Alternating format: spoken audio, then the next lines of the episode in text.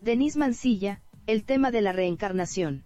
El curso menciona que el curso te puede ahorrar miles de años, entonces da a entender a los años de reencarnación aquí en la Tierra.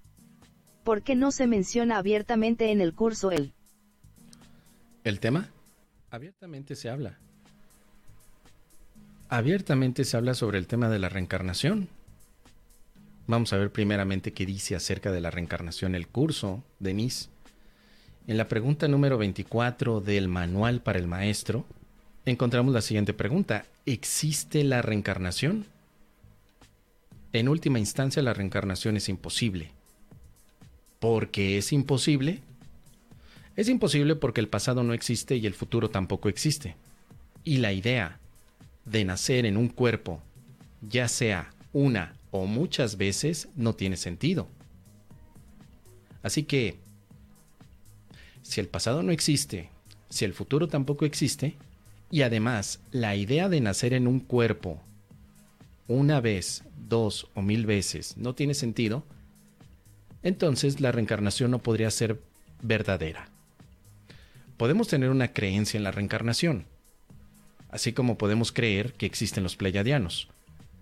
Pero es muy diferente asegurar que la reencarnación existe y que los pleiadianos también.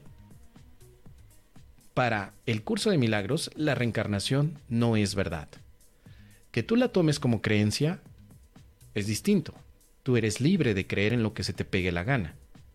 Pero no es lo mismo decir yo creo en la reencarnación a yo sé que la reencarnación es verdadera. Ahí es donde el curso de milagros va a entrar en un punto de conciliación, porque te dice, nuestra única pregunta debería ser, ¿la reencarnación es un concepto útil? O sea, ¿te sirve de algo la reencarnación? ¿Hay algo que te sirva de la reencarnación? ¿Te sirve para algo? Entonces dice el curso y se contesta a sí mismo, si la reencarnación se usa para reforzar el reconocimiento de la naturaleza eterna de la vida, entonces es un concepto útil. ¿Qué otra pregunta con respecto a la reencarnación podría ser útil para arrojar luz en el camino? Por ejemplo, tal vez no sería útil pensar que la reencarnación es verdadera como una forma en la que yo esté justificando que hoy tengo que sufrir porque en mi vida pasada le hice daño al mendigo de Archibaldo. Si yo digo, bueno, pues es que tengo que recibir todos los insultos de Archibaldo, porque porque seguramente en mi vida pasada yo insulté a Archibaldo. Ahí el concepto de la reencarnación para mí sería inútil, porque no me está permitiendo liberarme de la sensación de ofensa, sino que más bien me está haciendo justificar mi propio sufrimiento. Es donde el curso dice, más allá de tus creencias tienes que saber cómo las usas tus creencias, ya sea en los ángeles, en la reencarnación, en la energía cuántica, en la numerología, en la astrología, en las constelaciones familiares, sin importar eso. ¿Cómo las estás usando? ¿Son creencias que te ayudan a la liberación de cualquier aspecto del miedo o son creencias que te llevan a más miedo? Entonces, si yo digo, he de haberle hecho algo muy negativo al desgraciado de mi vecino Archibaldo y por eso es que hoy estoy pagando y tengo que acomodarme a eso, o sea, no tengo alternativa, estoy sacrificado, entonces no es útil la, la creencia en la reencarnación. Dice por aquí, en el mejor de los casos, el mal uso que se hace de ella da lugar a preocupaciones y tal vez a orgullo por el pasado. O sea, cuando ocupamos la creencia en la reencarnación de la mejor manera, por decirlo de, algún, de alguna forma, el mal uso que se hace de ella nos hace preocupar. O sea, nos causa preocupación. Preocupación de, ¿será que lo que estoy viviendo es por un castigo del karma? Porque en mi vida pasada hice algo y hoy me están castigando. Y también, ¿será posible que deje de reencarnar?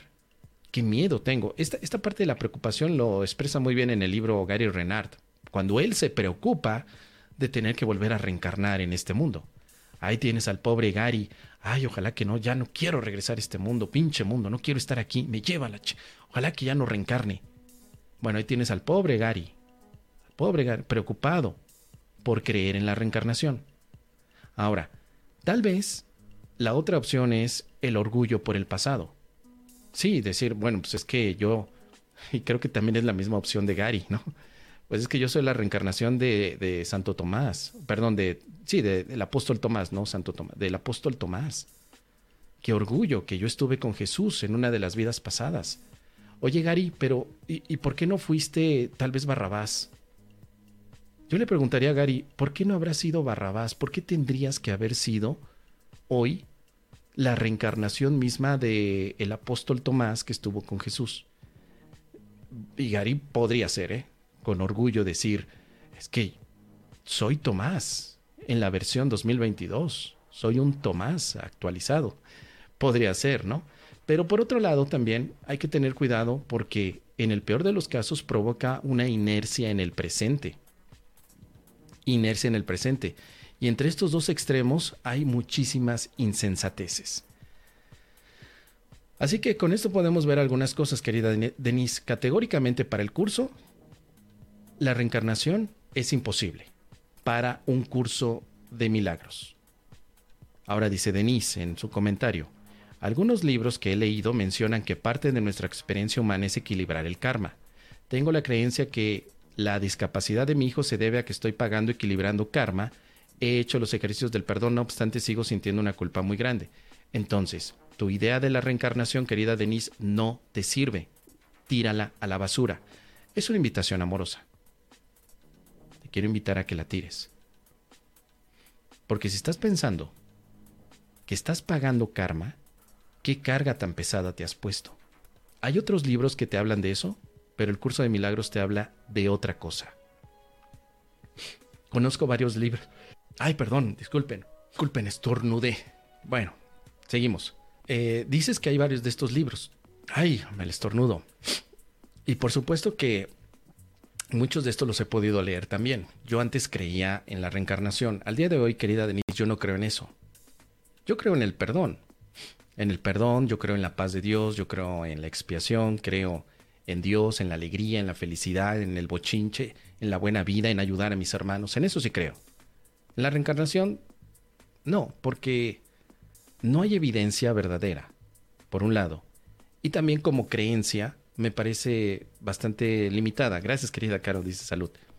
Y, y ahí es una creencia bastante limitada. Entonces, si tú tienes la creencia de que la discapacidad de tu hijo se debe a que estás pagando karma, te estás dañando y no estás ayudando a tu hijo. Si has hecho los ejercicios de perdón creyendo que estás pagando karma, nunca vas a salir de allí. Te metiste en un ciclo repetitivo. Porque el perdón del curso de milagros es la liberación del pasado. Y si tú dices que estás pagando karma de tu pasado, no te estás liberando del pasado, te estás haciendo el tío Lolo. ¿Qué te parece? El karma dice que estás cosechando lo que sembraste en el pasado. ¿Cierto o no? Bien. Si tú crees que en el pasado cosechaste maldad, en el presente, perdón, eh, sembraste maldad, en el presente cosechas maldad. Y eso te mantiene cautiva con el pasado. El curso de milagros no enseña que el pasado sea real. De hecho, está totalmente contrario a la idea de un pasado en el que tú sembraste. El perdón de un curso de milagros dice en varias partes, pero específicamente en una de ellas que podemos ver la relación que tiene con el pasado, que el pasado representa reconocer que lo que creíste que tu hermano te había hecho nunca sucedió. Si nunca sucedió, no necesitas karma. ¿O sí? Nunca pasó, entonces no, no tengo por qué pagar karma.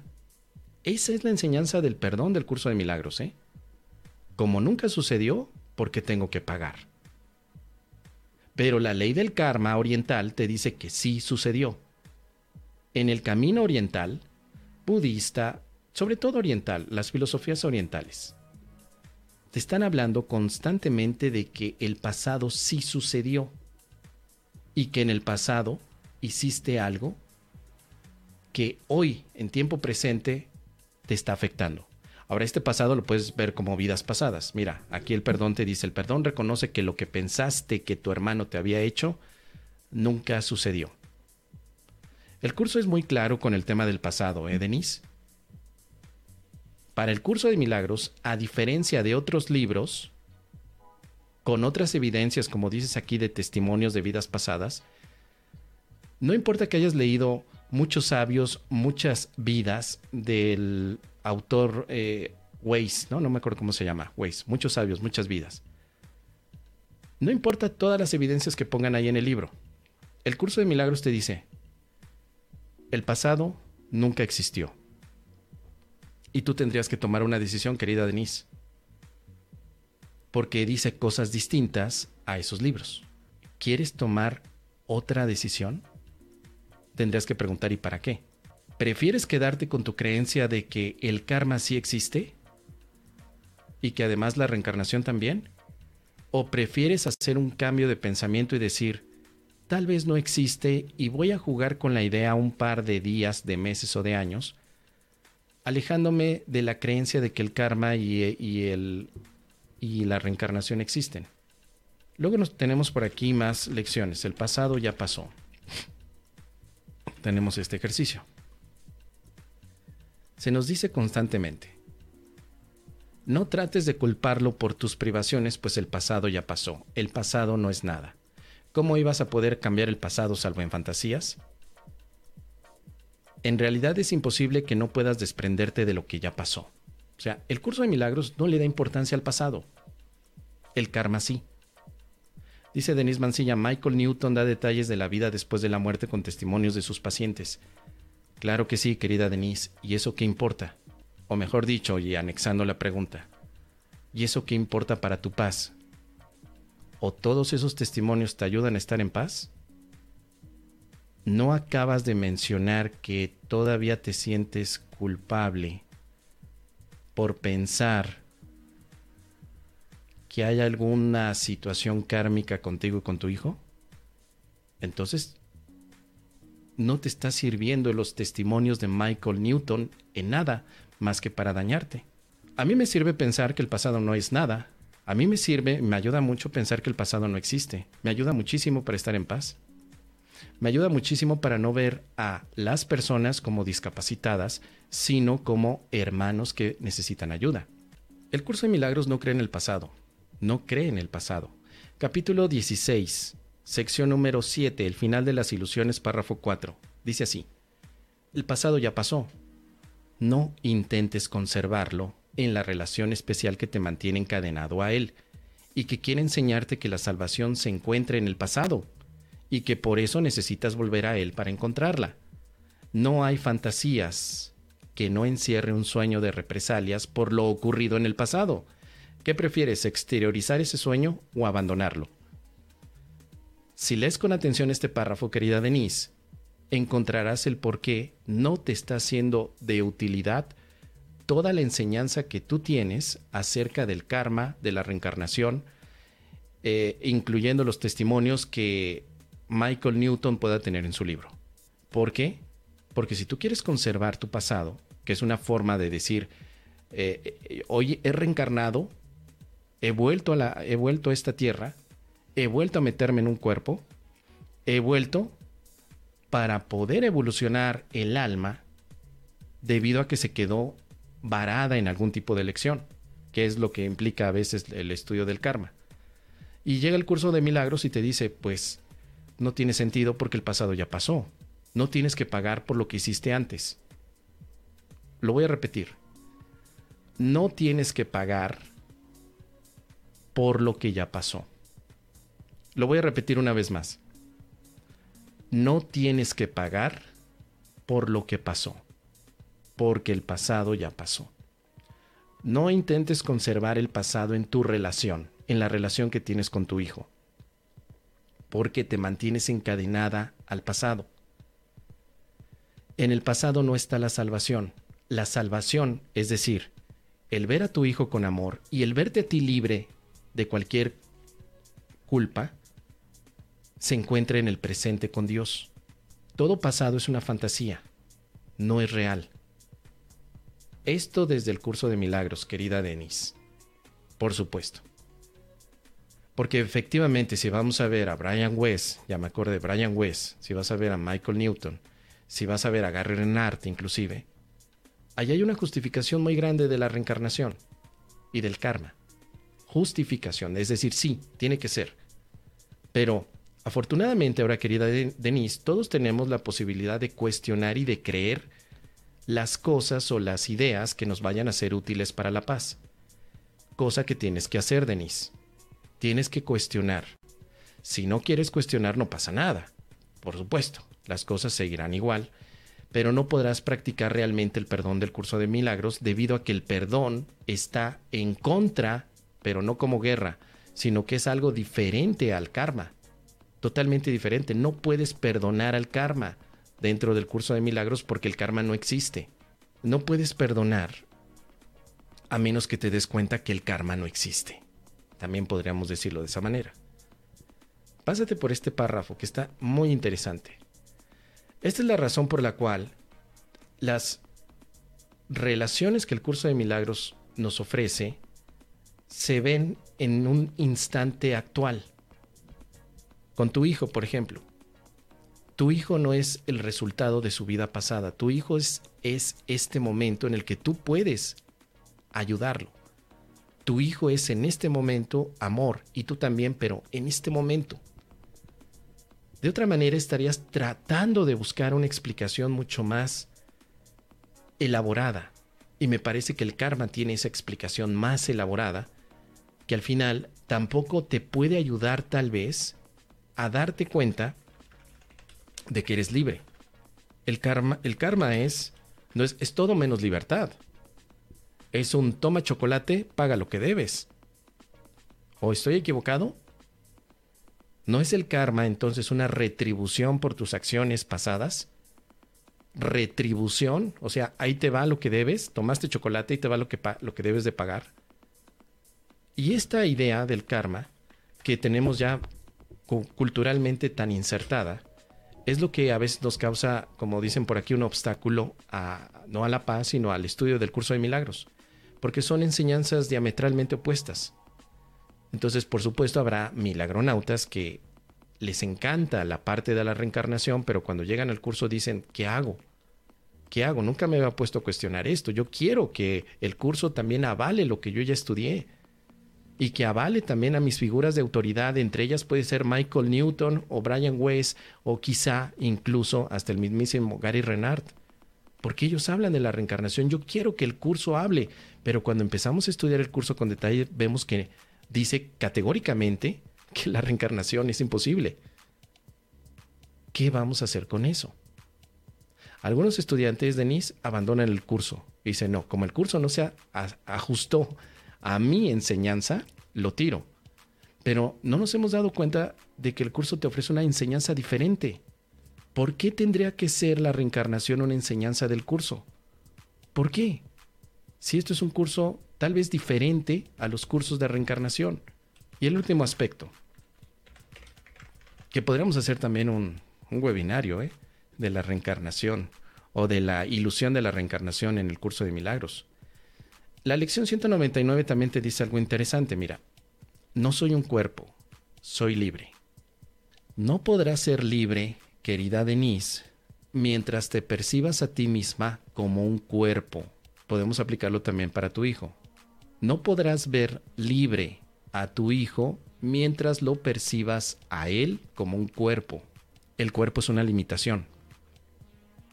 El que busca su libertad en un cuerpo, la busca donde no se puede hallar.